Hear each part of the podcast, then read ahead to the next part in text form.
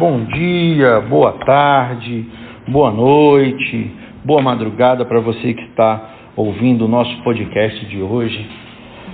Hoje nós temos o nosso super podcast semanal, o podcast Gotas de Sabedoria, com Youssef Amin.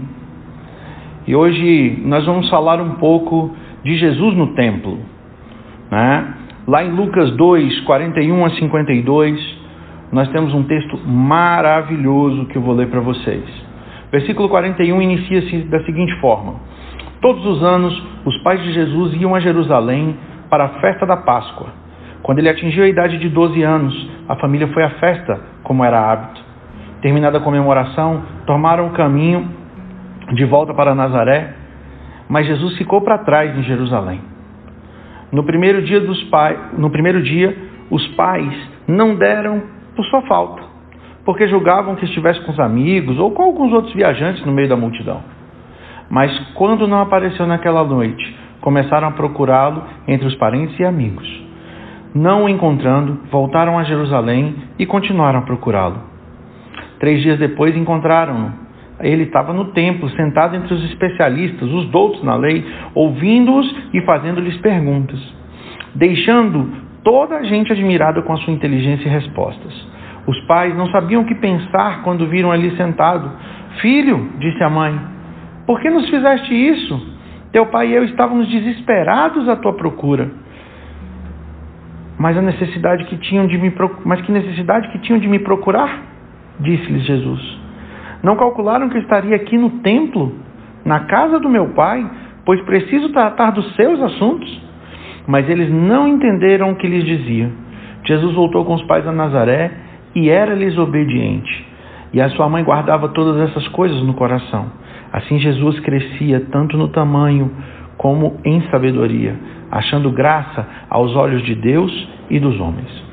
O que, que são essas gotas de sabedoria que nós queremos ministrar a vocês aqui hoje? O que é que nós queremos mostrar para vocês aqui no nosso podcast diário? Veja bem, Jesus, ele tinha consciência da missão dele. Jesus sabia quem ele era em Deus. Ele sabia que ele era o filho de Deus enviado à terra. Ele sabia que ele era o rei dos reis. Ele sabia que ele era uma divindade encarnada. Mas ao mesmo tempo, ele sabia que ele tinha que cumprir os mandamentos dos seus pais.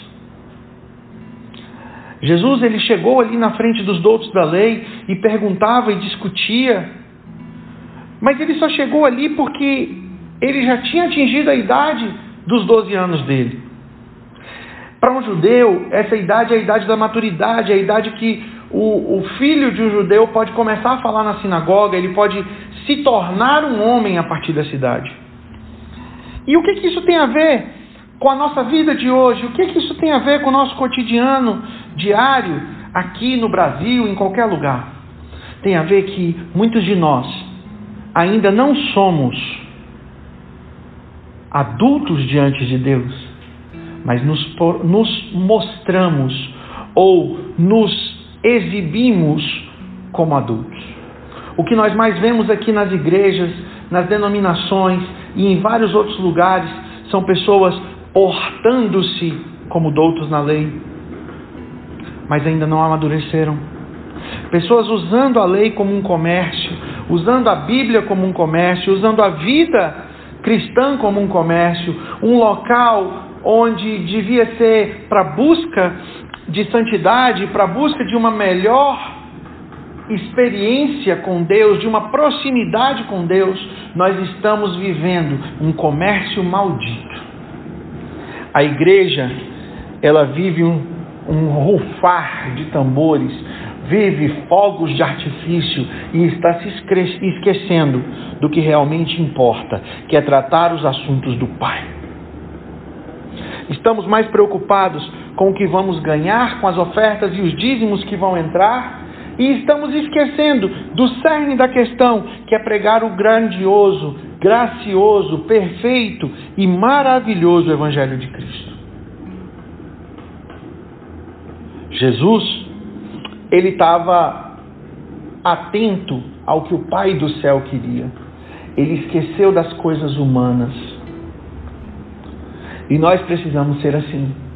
Nós precisamos deixar as coisas humanas de lado e nos preocupar com Cristo. Nós precisamos ajudar as pessoas que são necessitadas. Nós precisamos ajudar o órfão, a viúva. Nós precisamos fazer acontecer o verdadeiro Evangelho de Cristo. Só assim nós estaremos capazes de nos apresentar diante do Santo dos Santos como pessoas maduras, santas e irrepreensíveis. Temos que deixar todo o comércio de lado e viver o verdadeiro Evangelho de Deus. Essa é a premissa de Deus para as nossas vidas. Essa é a premissa de Deus para o que vamos fazer daqui para frente. Viver de acordo com a boa, perfeita e agradável vontade de Jesus.